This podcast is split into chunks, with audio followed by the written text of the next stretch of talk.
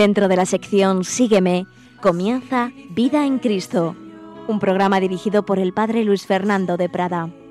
Curaré tus heridas, lleno de amor por ti. Cuido tu vida con amor eterno. Te amo. Un cordial saludo, queridos amigos, querida familia de Radio María. Aquí estamos un día más para hacer estas reflexiones sobre elementos de la doctrina católica que puedan servirnos para nuestra vida espiritual, para nuestra vida cristiana. Y hoy vamos a hablar de un arte, podemos decir, de una ayuda que Dios nos da, que no es algo esencial, no es un sacramento, no es la palabra de Dios, pero es sin duda una ayuda, como digo, muy, muy provechosa para la vida espiritual, lo que normalmente se ha llamado la dirección espiritual, también se habla de acompañamiento espiritual, relación pastoral de ayuda, en fin, distintos términos que tampoco importa mucho cuál usemos, ya nos entendemos. Es que una persona que se supone que tiene más experiencia, más autoridad, ayuda a otra en su camino espiritual. Siempre necesitamos ser guiados, ser aconsejados, ser escuchados, sobre todo en algunos momentos de nuestra vida. Y eso pasa también naturalmente en la vida espiritual. Escribía el Papa Francisco en la Evangelii Gaudium. Más que nunca necesitamos de hombres y de mujeres que desde su experiencia de acompañamiento conozcan los procesos donde campea la prudencia, la capacidad de comprensión, el arte de esperar, la docilidad al espíritu, para cuidar entre todos a las ovejas que se nos confían de los lobos que intentan disgregar el rebaño. Necesitamos ejercitarnos en el arte de escuchar, que es más que oír. Lo primero en la comunicación con el otro es la capacidad del corazón que hace posible la proximidad, sin la cual no existe un verdadero encuentro espiritual.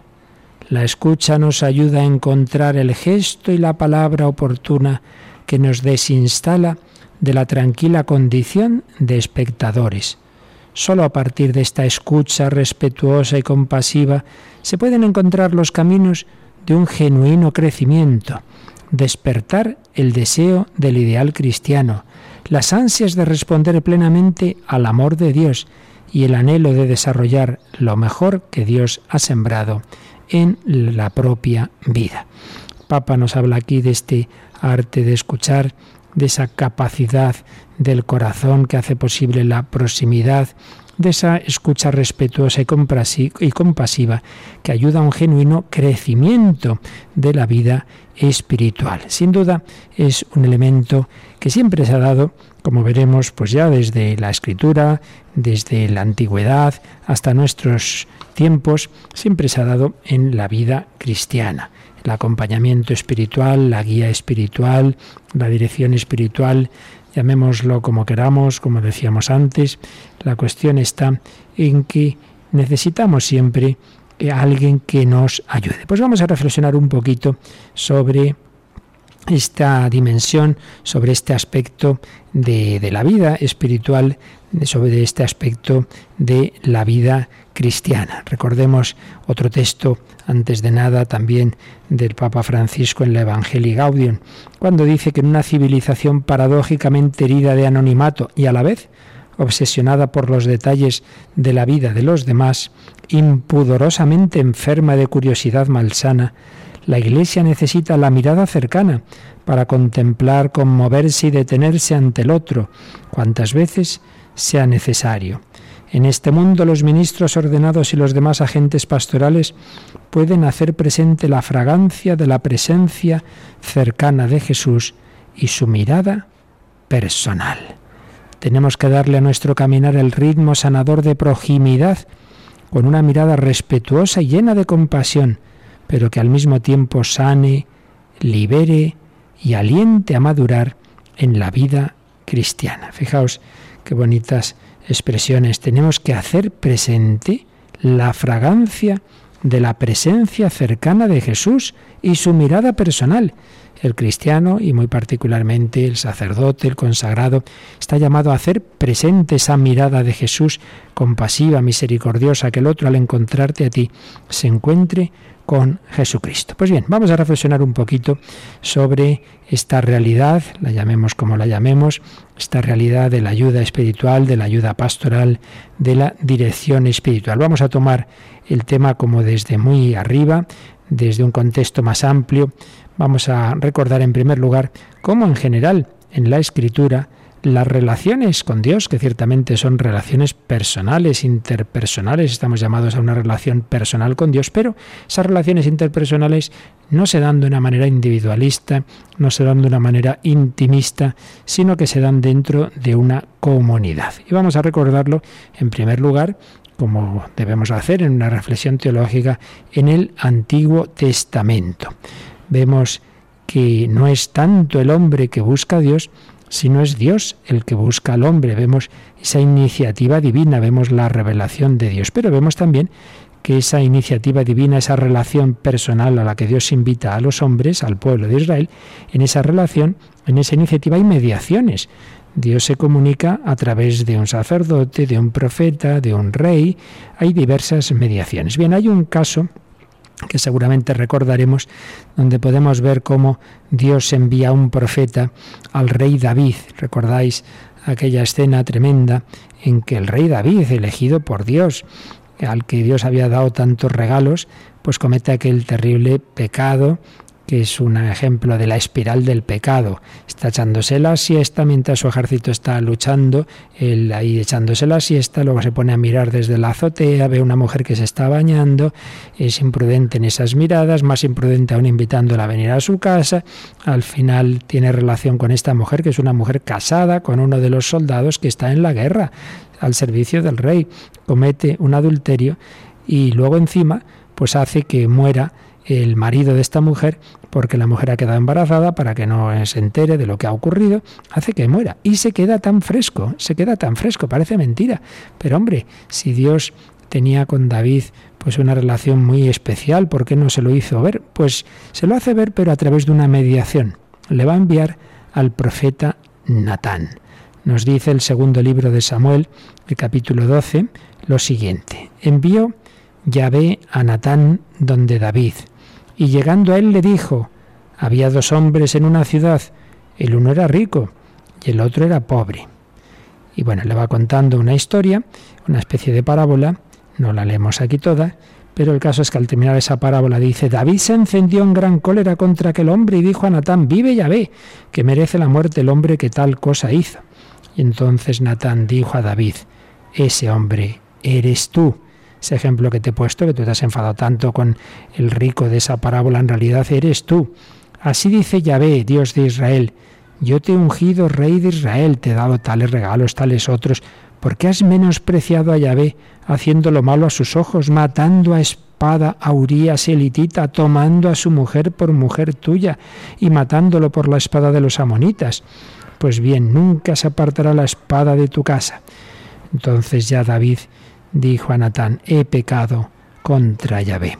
Y respondió Natán a David, también Yahvé perdona tu pecado, no morirás. Bueno, aquí no queremos analizar la escena en sí misma con todos los detalles, sino simplemente fijarnos en este aspecto, que David no había caído en la cuenta de lo que había hecho hasta que Dios le habla, pero le habla a través del profeta Natán, que le pone una parábola, y entonces en ese diálogo con Natán, David cae en la cuenta del pecado que había cometido, se arrepiente y también Dios a través de Natán le dice, no morirás, Dios perdona tu pecado. Pero ha tenido la necesidad de esa ayuda, de esa mediación, ha tenido la necesidad de ese profeta Natán. Pero hay un caso más claro eh, para iluminarnos en el tema que estamos hablando de la dirección espiritual y es precisamente el del gran eh, profeta Samuel, gran profeta de Israel Samuel, que era un niño que vivía en el templo con el sacerdote Elí.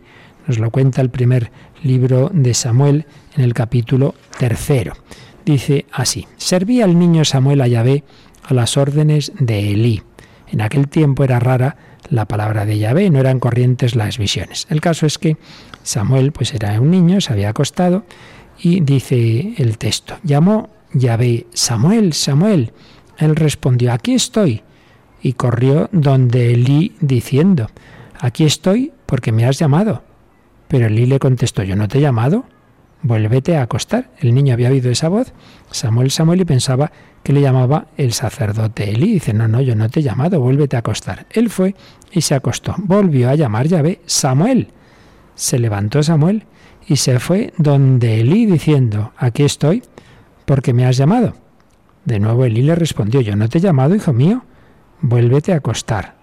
Aún no conocía Samuel a Yahvé, pues no le había sido revelada la palabra de Yahvé. Es decir, Samuel aún no era capaz de discernir esa voz de Dios, no se le había comunicado nunca, entonces pues no sabía realmente quién le estaba llamando. Por tercera vez llamó Yahvé a Samuel, y él se levantó y se fue donde Elí diciendo, Aquí estoy, porque me has llamado. Comprendió entonces Elí que era Yahvé quien llamaba al niño y dijo a Samuel, Vete y acuéstate, y si te llaman dirás, Habla Yahvé, que tu siervo escucha. Samuel se fue y se acostó en su sitio. Vino Yahvé, se paró y llamó como las veces anteriores. Samuel, Samuel. Respondió Samuel, habla, que tu siervo escucha. Y entonces Yahvé le habló a Samuel. Samuel siguió acostado hasta la mañana y después abrió las puertas de la casa de Yahvé. Samuel temía contar la visión a Elí, pero Elí le llamó y le dijo, Samuel, hijo mío, él respondió, aquí estoy. Él preguntó, ¿qué es lo que te ha dicho? No me ocultes nada. No me ocultes nada. Que Dios te haga esto y añada esto otro si me ocultas una palabra de lo que te ha dicho. Entonces Samuel se lo manifestó todo sin ocultarle nada. Y Elí dijo, Él es Yahvé, que haga lo que bien le parezca. Pues mirad, si reflexionamos un poquito en esta escena, creo que podemos sacar unas buenas enseñanzas. El Señor, Yahvé, le estaba hablando a ese niño. ¿Veis? Ciertamente Dios quiere tener una relación personal con cada uno. Llama personalmente, le llamaba por su nombre. Pero este niño Samuel no era capaz de reconocer la voz de Dios. ¿Cómo la reconoció? Pues hablando con el sacerdote Elí. Elí le dijo, mira, ese es el Señor. Entonces si te vuelve a llamar, tú dile, habla Señor, que tu siervo escucha. Y entonces ya la siguiente vez va a decir eso y entonces va a entrar en sintonía con Dios. Pues aquí vemos que por un lado, ciertamente, es Dios el que habla al niño. Se trata de tener relación con Dios. La religión es esa relación personal con el Señor. Pero por otro lado, para tenerla fue necesaria esa intervención del profeta Elí. Fue necesario que le ayudara a discernir de quién venía esa voz. Las dos cosas son verdad, que el Señor se dirige a nosotros de manera personal, pero que lo hace en el seno de una comunidad en la que unos nos ayudamos a otros, y en este caso en la que Elí ayudó a Samuel a tener esa relación personal con el Señor. Podríamos también en otro nivel recordar pues, muchos textos que hay en el Antiguo Testamento eh, donde se dice que es importante que nos dejemos aconsejar por el hombre piadoso. Pues igual que si uno quiere aprender un oficio, pues necesita de una persona experta que le vaya enseñando, que le vaya aconsejando, pues mm, en general en las cosas importantes de la vida y de la vida espiritual, pues lo lógico es que también nos fiemos más del consejo de la persona piadosa, de la persona experimentada, que no de mis propias luces. Habría muchos textos, recordemos simplemente en Sirácida 32.19, sin consejo no hagas nada y no te arrepentirás de tus acciones. O en el capítulo 37, versículos 12 y 13, recurre siempre a un hombre piadoso, de quien sabes bien que guarda los mandamientos, cuya alma es según tu alma, y que si caes, sufrirá contigo. Y mantén firme el consejo de tu corazón, que nadie es para ti más fiel que él. Así pues, la conveniencia de que nos dejemos aconsejar, que sigamos el consejo del hombre piadoso. Y una escena que todos conocemos muy bien, que está ya en el Nuevo Testamento, pero en el umbral entre el Antiguo y el Nuevo, es la de esos misteriosos personajes de Oriente, los que llamamos los magos, los reyes magos, que, como sabemos, van hacia Israel siguiendo una estrella. Ellos han recibido, digamos, una señal de Dios, una luz interior, algo en su corazón, eh, simbolizado por esa estrella que aparece también en el firmamento, pero recordáis que hay un momento en que pierden de vista la estrella, están desconcertados. ¿Y qué hacen? Acuden al palacio de Herodes, acuden a las autoridades de Israel. Y Herodes llama a los escribas, a los que conocen las escrituras, dónde deben hacer el Mesías. Y cuando hacen ese gesto de humildad, de pedir consejo, ese gesto de dejarse ayudar, que les indican dónde tiene que nacer el Mesías en Belén, salen del palacio y vuelve a lucir la estrella. Ande, ¿por qué el Señor no hizo lucir la estrella todo el tiempo? ¿Por qué tuvieron que pedir consejo? Pues de nuevo vemos lo mismo. Dios sí, sí, se les comunica a estos hombres, a estos magos de Oriente, pero por otro lado, eh, el Señor quiere que sean humildes, que se sepan que sepan pedir consejo. Y fijaos que acuden pues precisamente al rey Herodes, que menudo elemento, pero no dejaba de ser una autoridad y que a su vez pues pide el consejo de los escribas de los que conocían las escrituras que no se mueven, no van a Belén a adorar al niño, pero lo que dicen es verdadero. Esto recuerda a como cuando más de, ya de mayor Jesús dirá, pues eh, hacer lo que, lo que os dicen los escribas y fariseos, no hagáis lo que hacen. Pero, pero fijaos en lo que dicen, no en lo que hacen. El consejo era correcto. Dios bendice cuando somos humildes, Dios bendice cuando nos dejamos aconsejar, cuando acudimos a la autoridad, pues si eso era con, con esas autoridades de Israel, pues mucho más si acudimos humildemente a las autoridades de la Iglesia, si acudimos a nuestro párroco, al sacerdote, al confesor, que sea mejor o peor, a lo mejor él lo vive mejor o peor, pero Dios bendice ese gesto de humildad. Estamos llamados a una relación personal con el Señor, pero una relación vivida en familia, vivida en la comunidad eclesial, con las mediaciones que Dios quiere, pues como un niño está llamado a tener una relación personal con el Señor, pero necesita ser introducido en ella por sus padres. Naturalmente, los primeros directores espirituales de un hijo tienen que ser sus padres, que le enseñen a rezar, que les muestren el rostro de Dios en su propia vida, que debe ser reflejo del amor del Señor que les enseñen a los niños a ir introduciéndose en la vida cristiana, en la vida litúrgica, en los sacramentos. Es la primera y principal catequesis y la primera y principal dirección espiritual. El Señor llama a nuestra puerta como llamó al corazón de Samuel, Samuel, Samuel.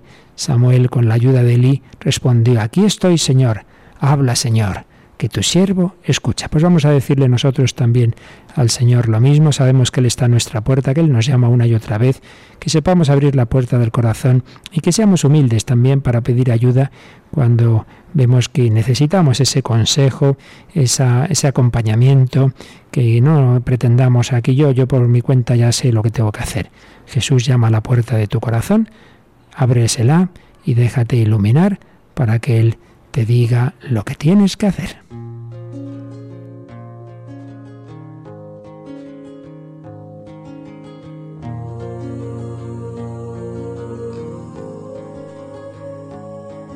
Estoy a la puerta y llamo,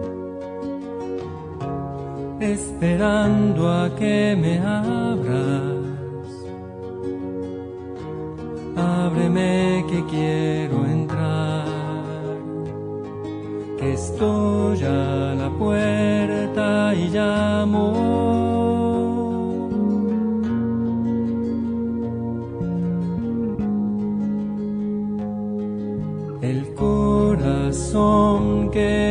Dado es morada que yo anhelo, pero es tan digno y sagrado que estoy a la puerta y llamo. Si me abres entraré y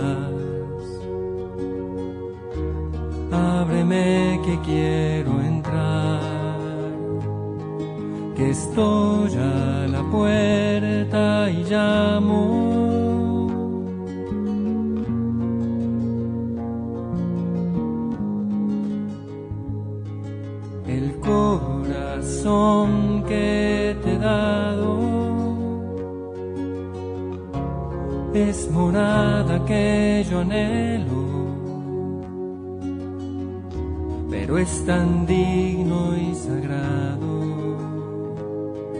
que estoy a la puerta y llamo.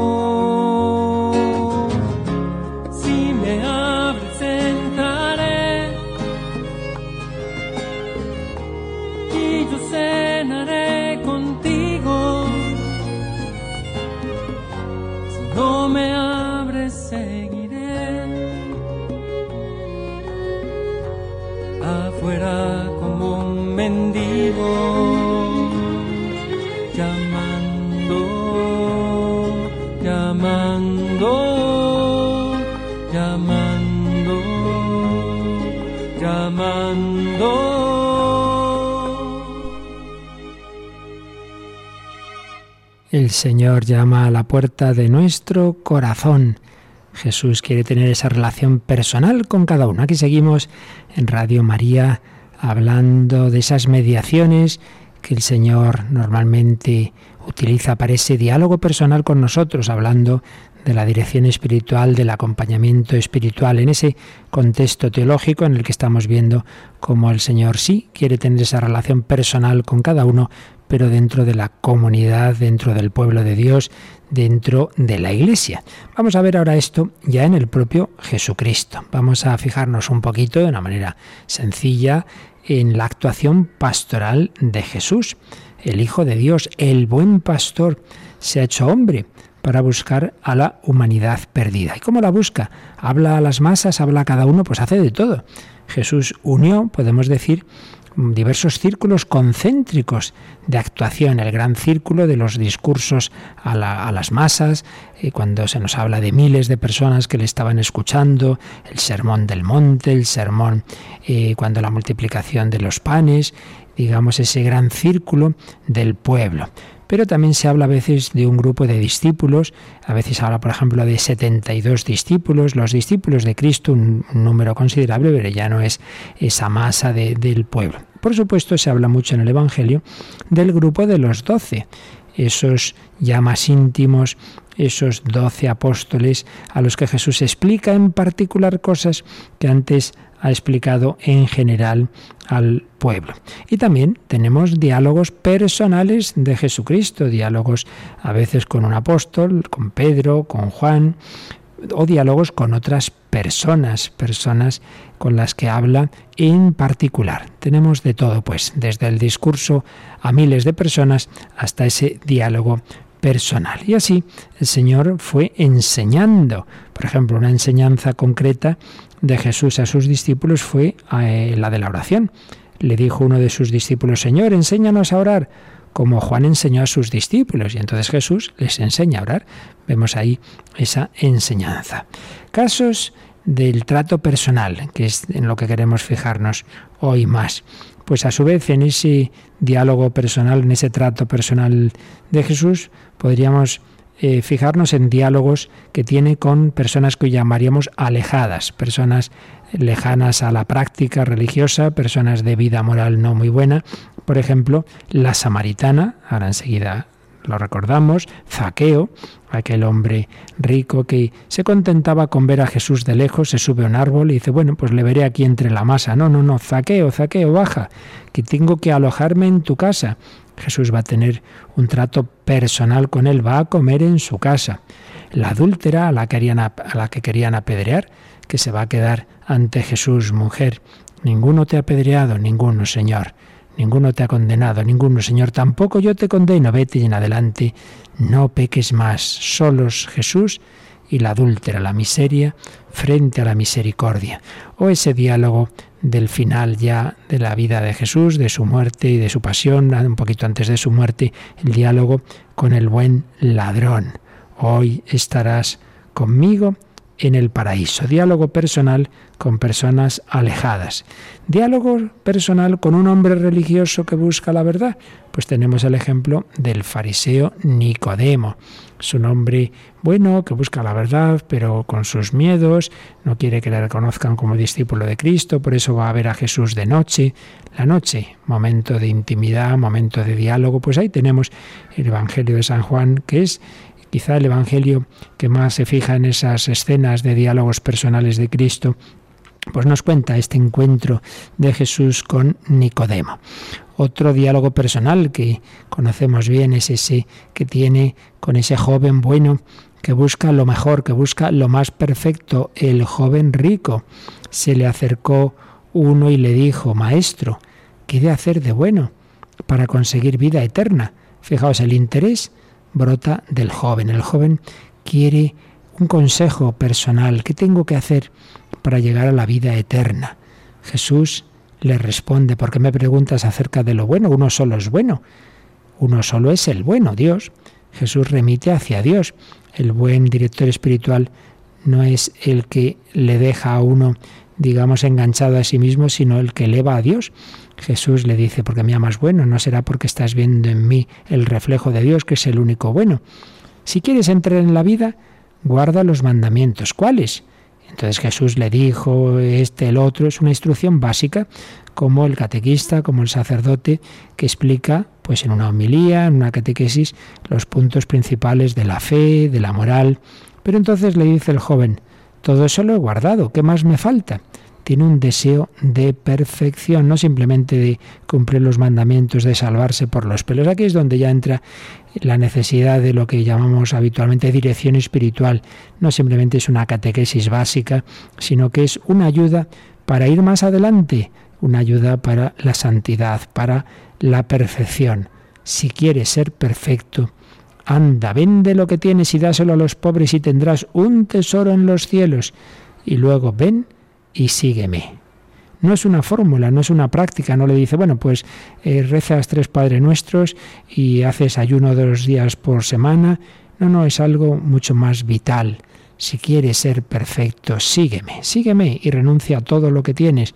Es algo, digamos, un planteamiento para toda la vida, no es una mera fórmula, no es una mera práctica.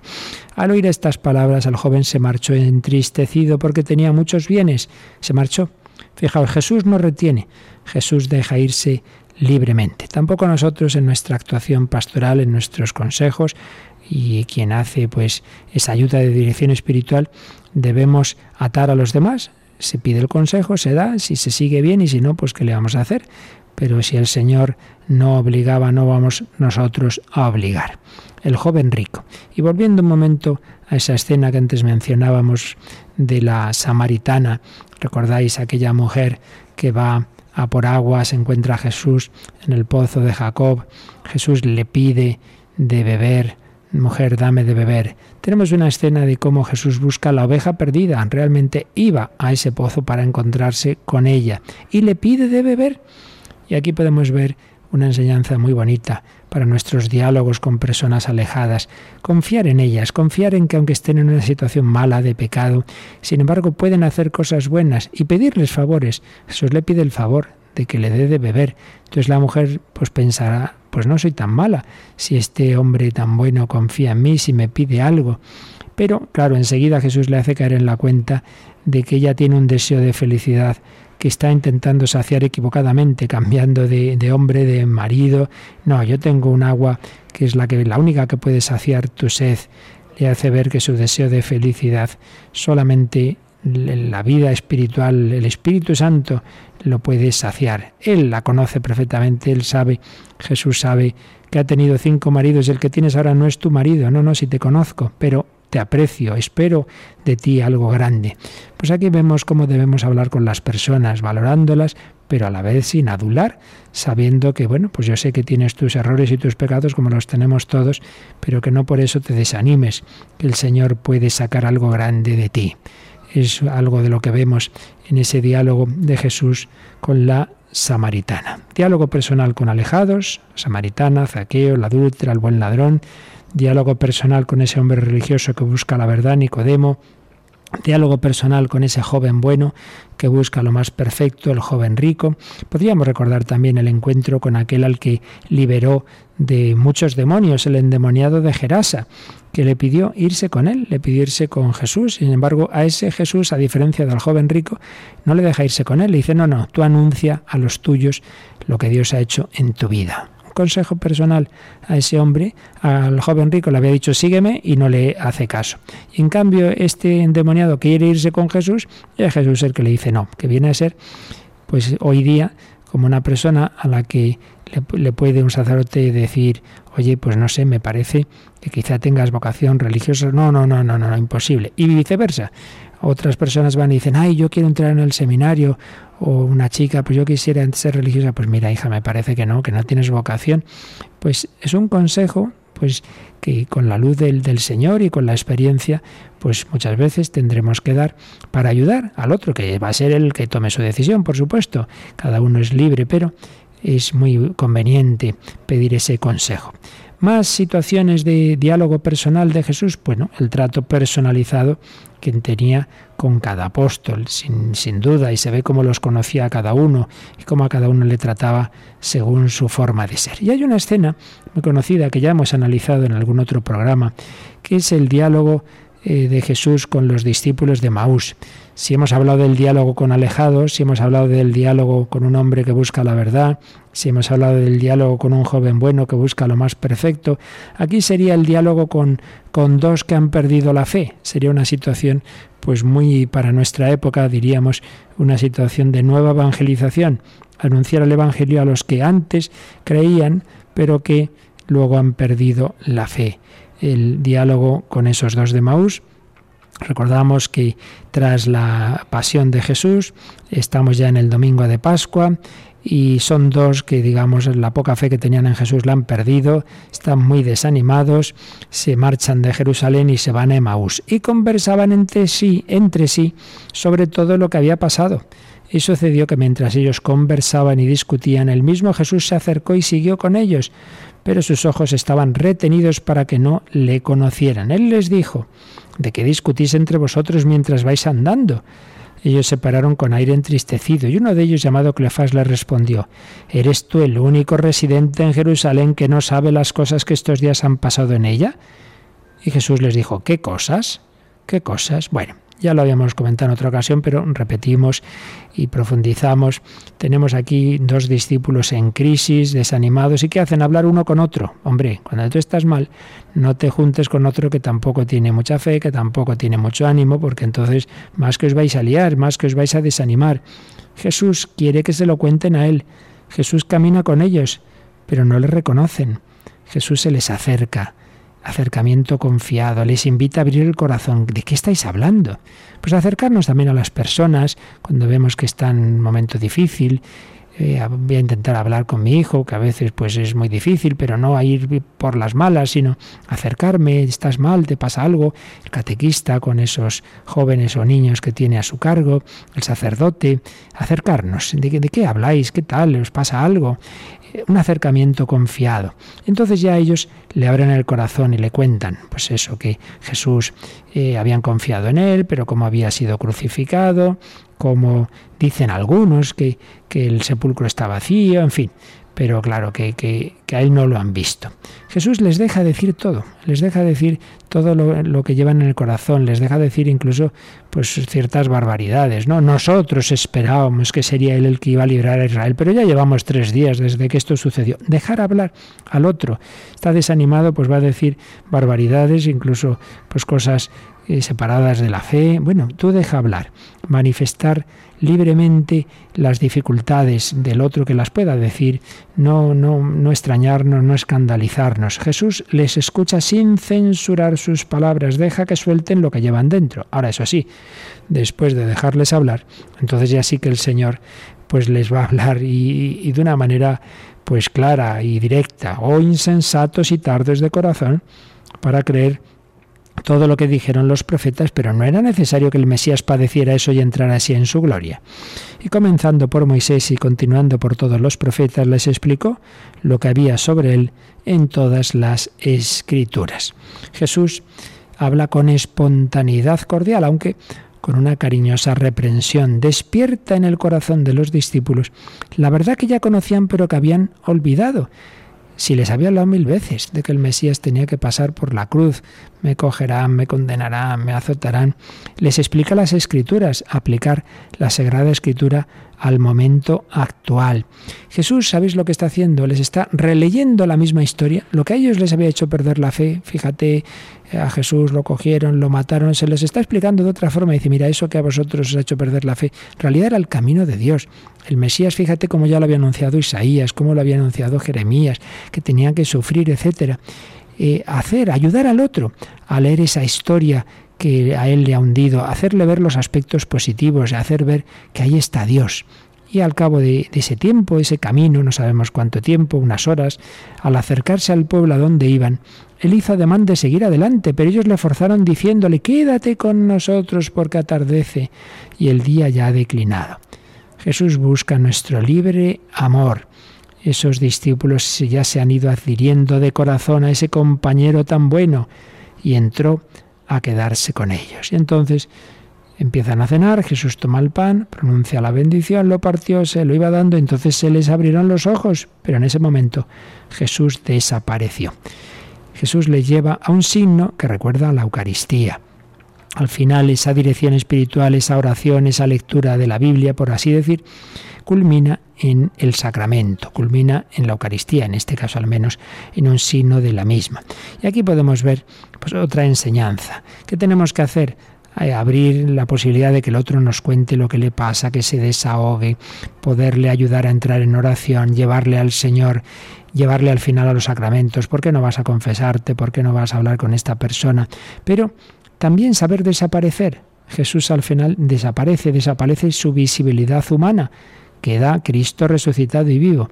También nosotros somos como una mediación que ayuda al otro, pero que para que esté con el Señor, como ese sacerdote que tenía por lema que yo sea como un puente, que una vez que me atraviesen se olviden de mí. Lo importante es que lleguen a la otra orilla, que lleguen al Señor. Y entonces esos discípulos dicen, ¿no estaba ardiendo nuestro corazón dentro de nosotros cuando nos hablaba en el camino y nos explicaba las escrituras? Y enseguida se levantaron, se volvieron a toda velocidad a Jerusalén y allí encontraron reunidos a los once, se vuelven a su comunidad Jesús había conseguido que ese diálogo, esa entrevista, esas horas de camino cambiaran por completo el corazón de estos hombres tristes, desanimados, en crisis profunda, al principio sin esperanza y ahora es un corazón ardiente y un corazón que vuelve a la comunidad eclesial. Si es que esas críticas a la Iglesia en el fondo pues son eh, un, un problema personal que yo tengo y entonces echo la culpa a los demás. Pero ese diálogo personal de Jesús con los apóstoles, digamos, esa dirección espiritual, ese primero escucharles y luego hablarles y llevarles a la oración y leerles su historia desde la fe, todo eso hace que cambie el corazón de estos hombres. Vamos a pedir al Señor también nosotros, Señor, Ayúdanos, Señor, quédate con nosotros. Señor, que yo cuando esté desanimado no me ponga a hablar con otro desanimado o me encierre en mí mismo, que acuda a ti y a tus representantes, que vaya a hablar con esa persona que me puede escuchar, que me puede aconsejar, que vaya a hablar con mi confesor, mi director espiritual o con otra persona sensata, prudente, que me aconseje. Vamos a hacer también nosotros el camino de Maús. Vamos con Jesucristo, vamos a pedirle, quédate con nosotros.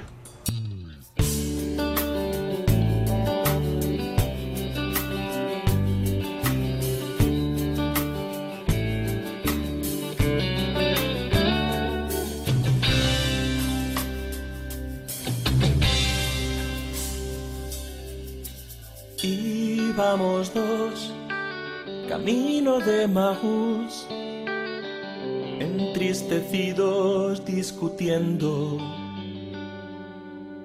Y sucedió que vimos a Jesús y no supimos conocerlo. Él preguntó qué cosas discutían cutis dijimos lo del Nazareno, muerto en la cruz, en plena juventud, aún no podemos comprenderlo.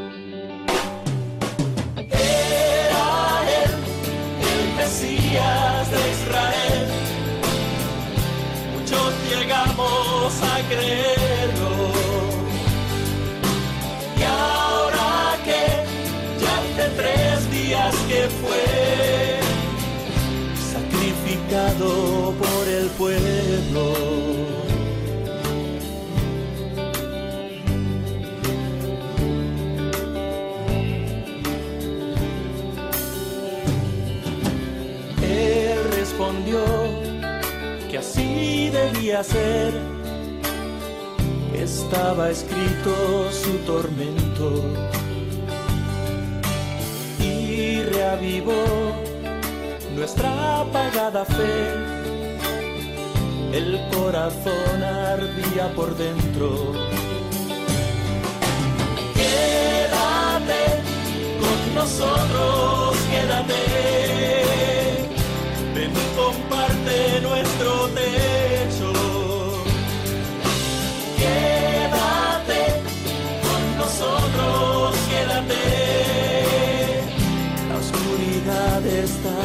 Cayendo.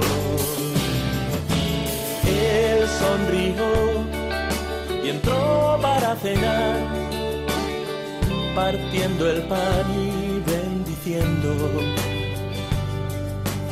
Nos lo entregó, diciendo nada más tomad, comed, esto es mi cuerpo.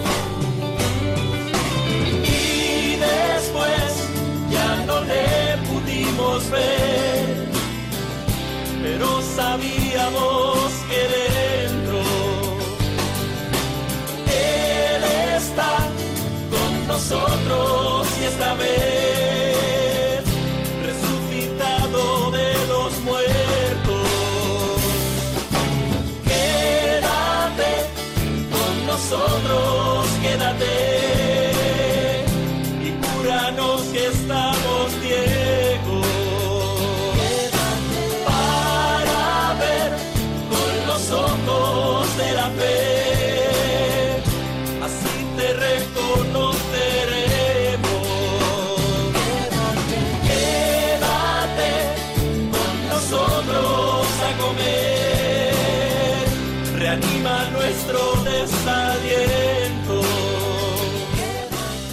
Quédate con nosotros, reanima nuestro desaliento. Muchas veces estamos así desanimados, desalentados. Acude a Jesús en la oración, pero acude también a Jesús en sus mediaciones.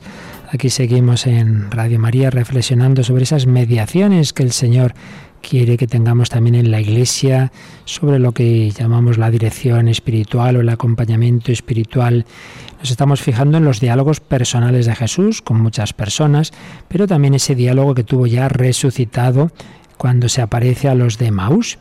Pero bueno, ¿y después qué pasa? ¿Qué pasa en la vida de la Iglesia? ¿Cómo hace Jesús esta tarea? ¿La podemos hacer en su nombre? Bueno, pues hay una escena preciosa en los Hechos de los Apóstoles, el capítulo octavo, a partir del versículo 26, una escena que si uno se fija bien es parecidísima a la de Maús, pero con la diferencia de que quien en Emaús era el propio Jesucristo, aquí va a ser un diácono, Felipe. Pero fijaos la de parecidos que hay, vale mucho la pena que nos fijemos y comparemos las dos escenas.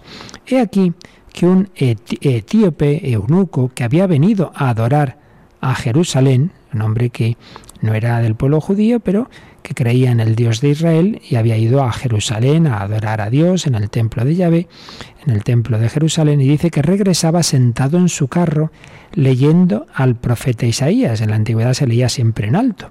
Entonces iba leyendo en alto al profeta Isaías. Y el Espíritu, el Espíritu Santo dijo a Felipe, es llamativo en los Hechos de los Apóstoles, cómo aparece esta relación inmediata y personal del Espíritu Santo con, con las personas, con los apóstoles. El Espíritu le dijo a Felipe, acércate y ponte junto a ese carro.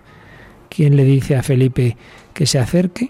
El Espíritu Santo. Pero el caso es que es una mediación humana eh, la que el Espíritu Santo va a usar, una persona humana concreta, un diácono, que se va a poner junto a ese carro.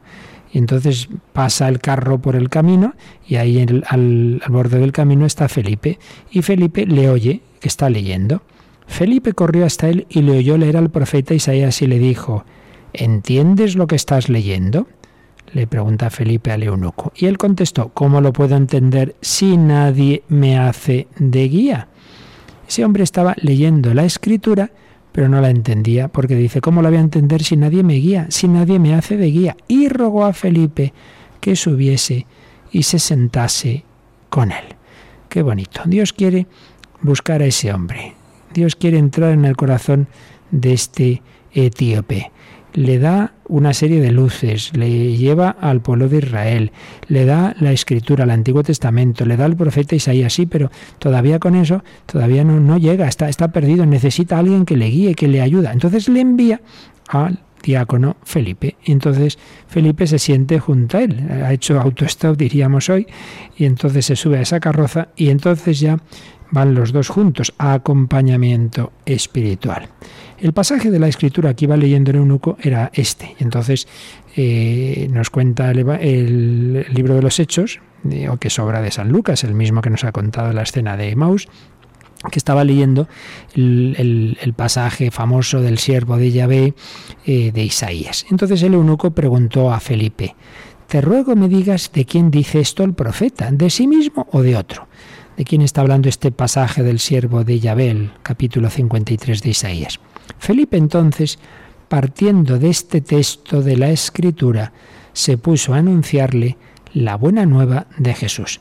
Fijaos ya la de parecidos que han surgido con la escena de Maus. Un camino, unos caminantes, en el primer caso eran esos dos discípulos, en este caso es este etíope, alguien que se acerca a ese caminante, eh, Jesús a los de Maús, Felipe en los Hechos de los Apóstoles, Jesús les va a hablar desde la escritura, les va a decir lo que el Antiguo Testamento, lo que se decía en textos del Antiguo Testamento sobre el mismo, sobre el Mesías, y aquí va a ser este pasaje de Isaías, pero dice los hechos que partiendo de ese texto, Felipe se puso a anunciarle la buena nueva de Jesús, como Jesús les había estado hablando de sí mismo, de los anuncios mesiánicos.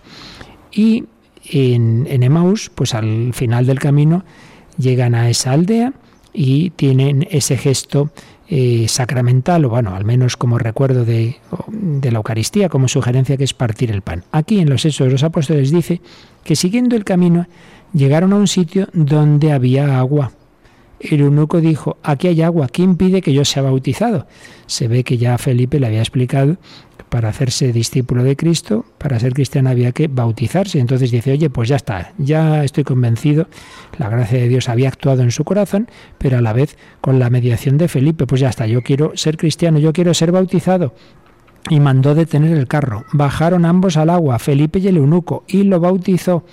Y en saliendo del agua, el Espíritu del Señor arrebató a Felipe y ya no le vio más el eunuco, que siguió gozoso su camino.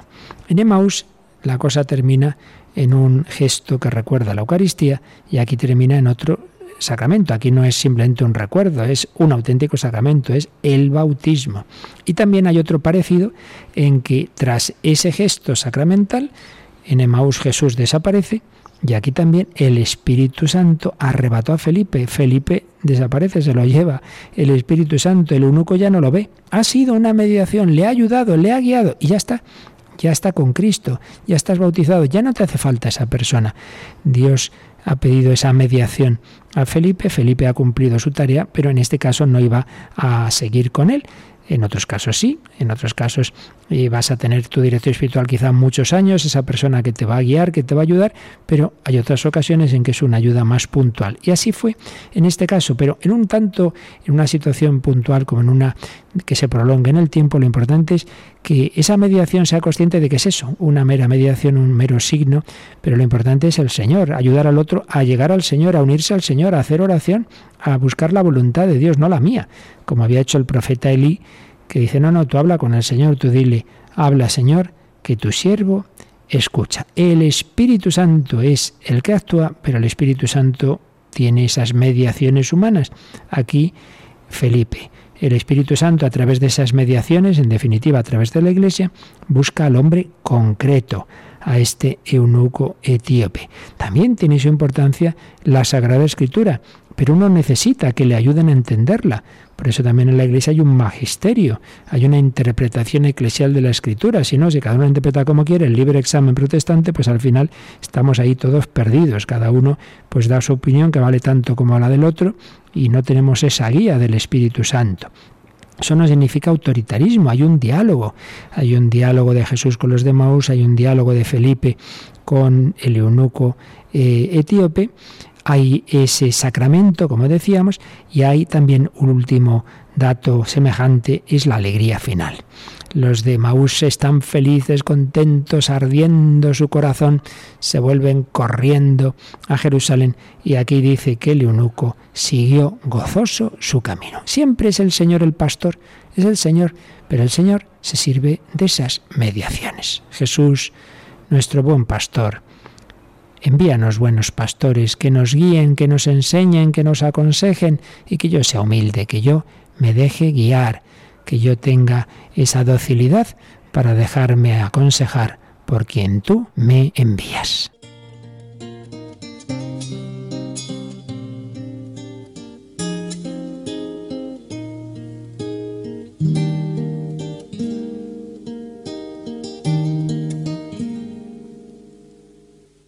Señor es mi pastor, nada me falta el Señor es mi pastor.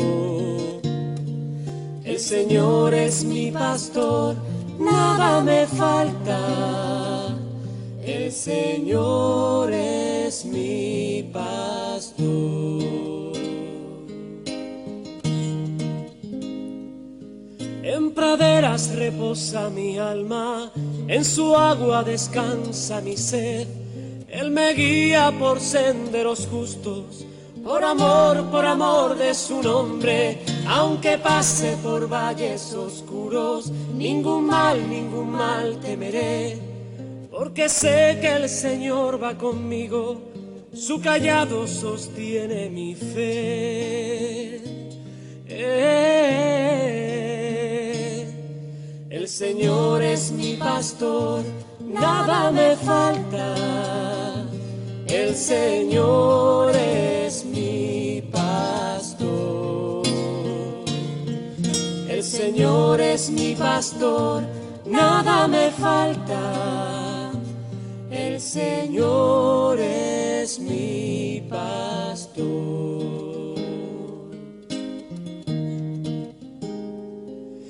Preparas por mí una mesa frente a aquellos que buscan mi mal con aceite me ungiste, Señor, y mi copa rebosa de ti. Gloria a Dios Padre Omnipotente y a su Hijo Jesús el Señor y al Espíritu que habita en el mundo por los siglos eternos. Amén.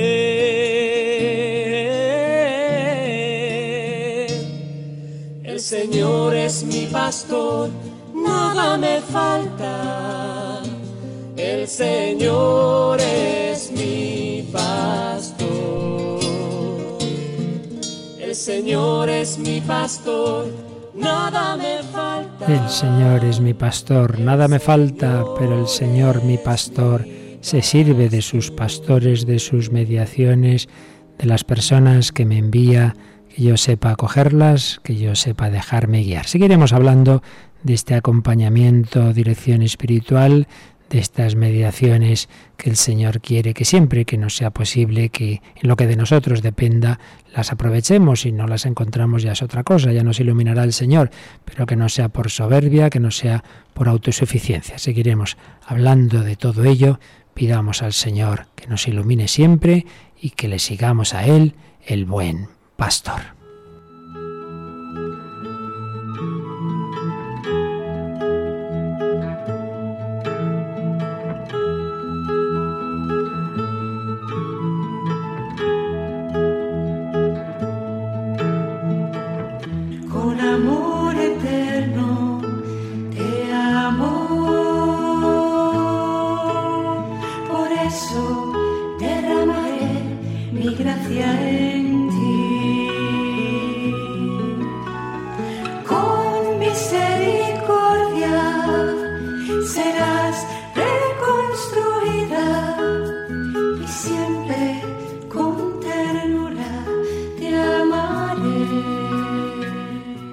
Escuchado en Radio María, dentro de la sección Sígueme, Vida en Cristo, un programa dirigido por el Padre Luis Fernando de Prada.